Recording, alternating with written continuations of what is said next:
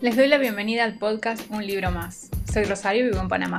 Amo leer y a donde voy siempre llevo un libro. Este es el episodio número 20 y espero que lo disfruten.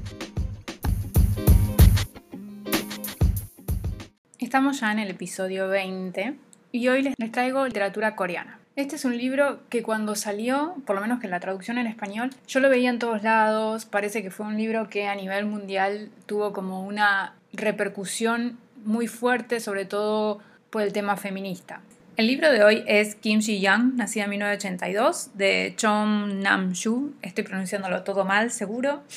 Eh, está publicado en español por Editorial Alfaguara. Es un libro cortito, 157 páginas. Se lee muy rápido, pero el impacto que tiene es muy grande. Yo le di cuatro estrellas, o sea que me gustó mucho. Hubo alguna que otra cosita que por ahí me desencantó, pero es un libro que recomiendo como les digo, es una lectura rápida para una tarde y te, te llevas algo de esa lectura. En general, de todos los libros te llevas algo. Es una lectura que combina muchas cosas. Primero está el tema del feminismo y cómo se ve en Corea del Sur, que es muy interesante la visión y lo que comparten la autora a través de esta historia, ¿no? Después está el hecho de que es la literatura coreana que cada vez que nos acercamos a un libro que ha sido traducido, que además un trabajazo de los traductores, hace poco fue el Día del Traductor, y el trabajo que hacen los traductores es fantástico porque nos acercan a otras realidades que de otra manera las tenemos muy lejos. Y poder acercarnos a literatura que no sea solamente traducida al inglés, ¿no? que por ahí es, es el tipo de literatura que más se traduce, poder acercarnos a literatura asiática y poder conocer la cultura, por ejemplo, de Corea del Sur es muy interesante y y creo que esas son las cosas que hacen que el libro sea más atractivo. Sumado que es una historia condensada, ¿no? O sea, la tenemos en 152 páginas, es una lectura relativamente rápida, pero con mucha carga emocional. La historia tiene como protagonista Kim Ji-young, tiene 33 años y está casada, tiene un hijo, tiene la vida como cualquier persona,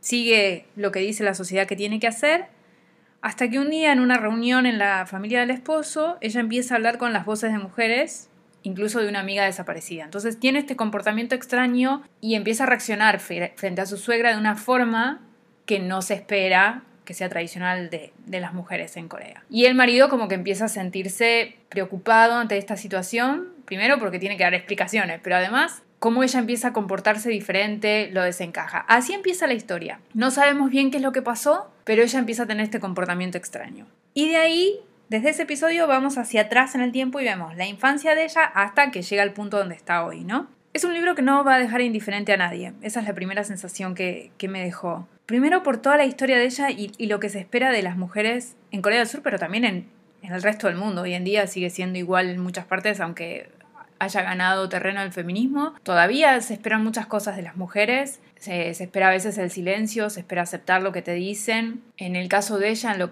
que es la cuestión laboral, tener que estancarse en una carrera, tener que, incluso estando embarazada, lo difícil que es porque no, no le dan ese lugar a la mujer, la mujer tiene que estar todo el tiempo trabajando y no tiene la misma oportunidad que el hombre, la desigualdad, ¿no? Por ese lado, da mucha bronca cuando lo estás leyendo porque, claro, la vida de ella está marcada por eso y ella lo va aceptando, lo va aceptando, a pesar que hay momentos en donde se siente agobiada entiende que ese es su rol y esa es la forma en que se mueve la sociedad. Entonces, ¿por qué ella va a hacer las cosas diferente? Que eso es algo muy difícil.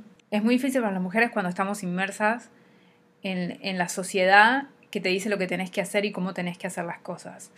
No hay mejor ejemplo creo que la maternidad y lo fácil que es opinar sobre la maternidad de la otra persona y de hablar de eso. Digo, no, este es un podcast de libros y no me voy a ir a meter a ese territorio, pero lo conozco porque me está pasando a mí. Entonces la sociedad espera algo de vos como madre, que es lo que le pasa a este personaje. Y yo no, yo no recuerdo, lo leí antes, sí, lo leí antes, acá tengo la fecha, lo leí antes de, que naciera mi hija, tenía ya, estaba a punto de que naciera. Creo que si lo hubiese leído ahora me hubiese dado mucha más bronca porque claro, me encuentro encuentro muchas similitudes cuando la sociedad te dice cómo te tenés que comportar cómo tenés que llevar las cosas. Y quizás uno lo querés hacer así. Dentro de todo yo intento seguir lo que a mí me parece pero no siempre tenés el apoyo de la gente alrededor para hacer esto. Claramente ella a veces con el esposo no tiene ese apoyo y se nota y eso también da bronca. Quizás si, si leyera el libro ahora tendría una lectura totalmente diferente porque entendería muchas cosas incluso de la parte laboral.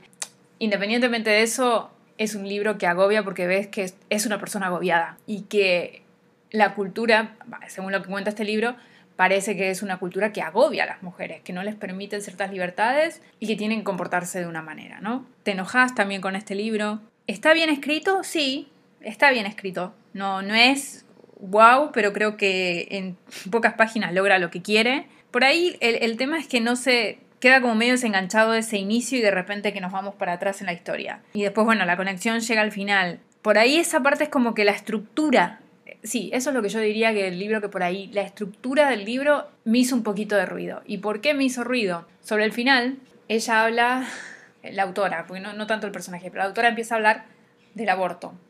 Y cuando toca el tema del aborto, empieza a meter muchas cifras.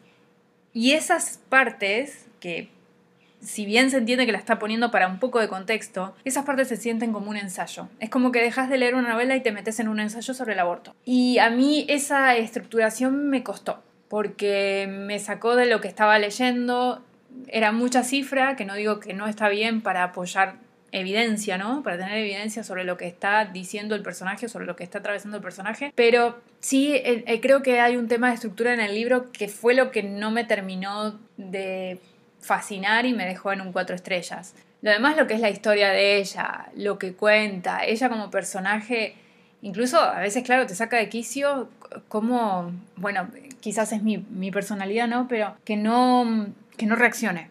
A mí a veces me saca de quicio, pero claro, entiendo que a veces la sociedad no te permite reaccionar y no puedes reaccionar porque también te aislas mucho.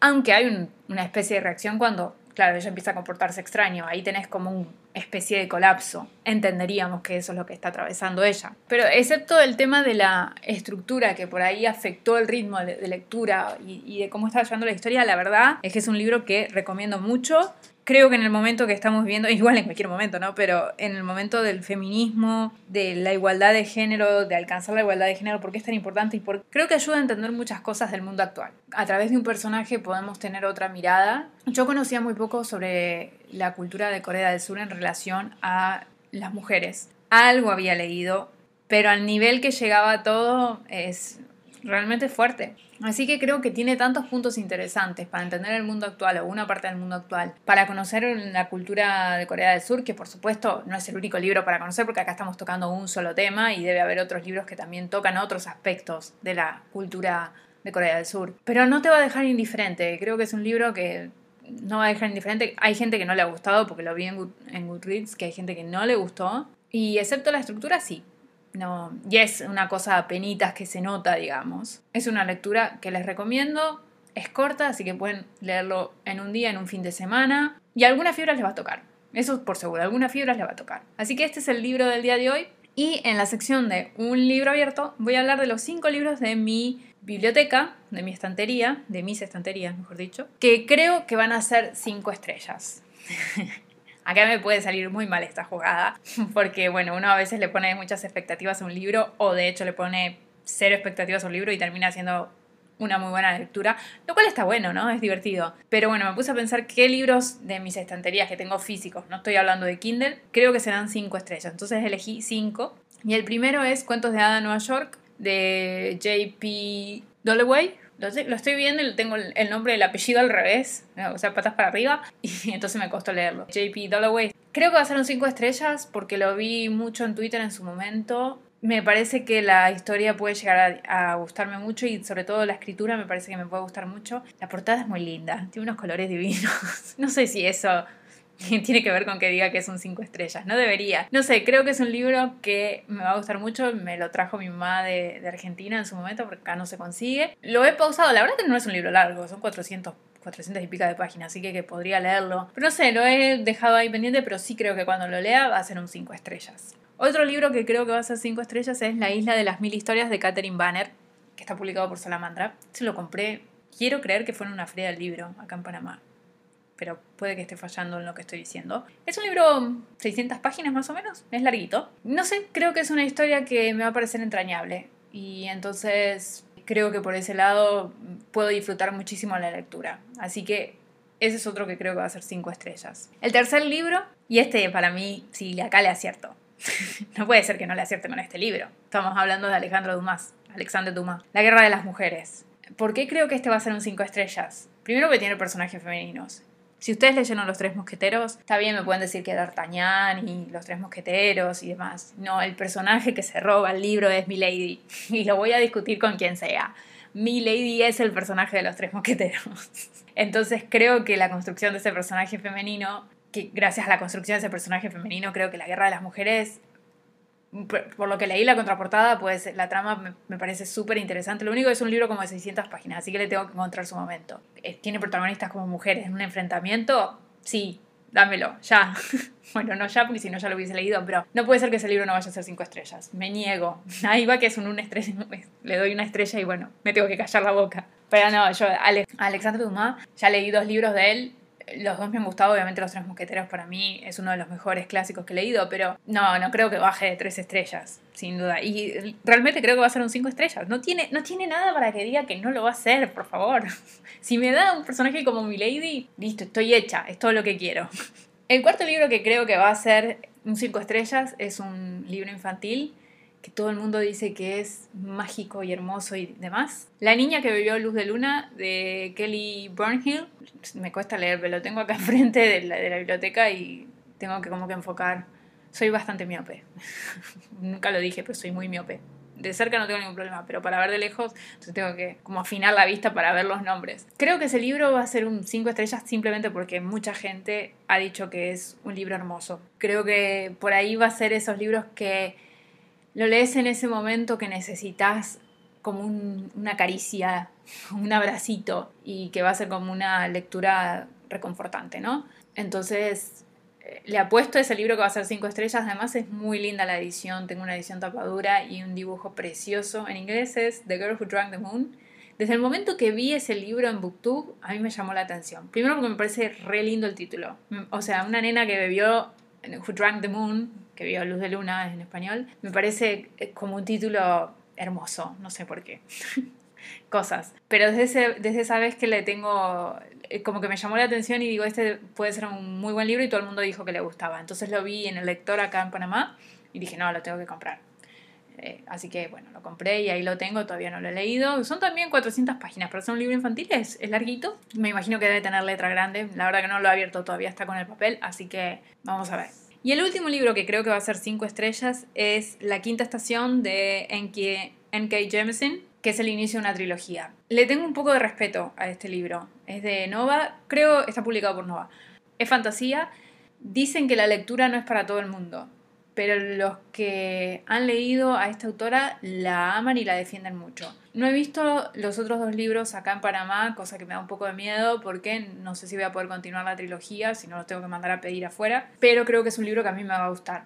A mí a veces la fantasía que es un poco diferente me, me, puede gustar. Y dentro de los libros de fantasía, que no son los que ya he empezado, por ejemplo, yo sé que los de Robin Hood me van a gustar, sé que los de R. Martin me van a gustar. Es muy difícil que el cierre de la trilogía de Map Maker's Trilogy no me guste, que lo tengo que leer. Estamos en octubre y dije que iba a leerlo ahora en octubre y adivinen qué, no lo he leído y no creo que lo vaya a leer. Como siempre cumpliendo mis metas. Pero eh, viendo los de fantasía que tengo, yo creo que ese es el que más se destaca, que puede ser una, un inicio de trilogía que me encante. Así que elegí ese libro. Creo que esos cinco libros que tengo acá pendientes son los que van a recibir cinco estrellas. Vamos a ver después. El año que viene debería hacer un recuento a ver si los leí o cuando los lea, a ver si realmente le di cinco estrellas o no. Si me equivoqué terriblemente y ahí ya nos vamos a dar cuenta que no sirvo para hacer esto o si realmente tenía una buena intuición alrededor de esos libros. En fin, hasta acá el episodio de esta semana, entonces los veo la próxima semana en un libro más.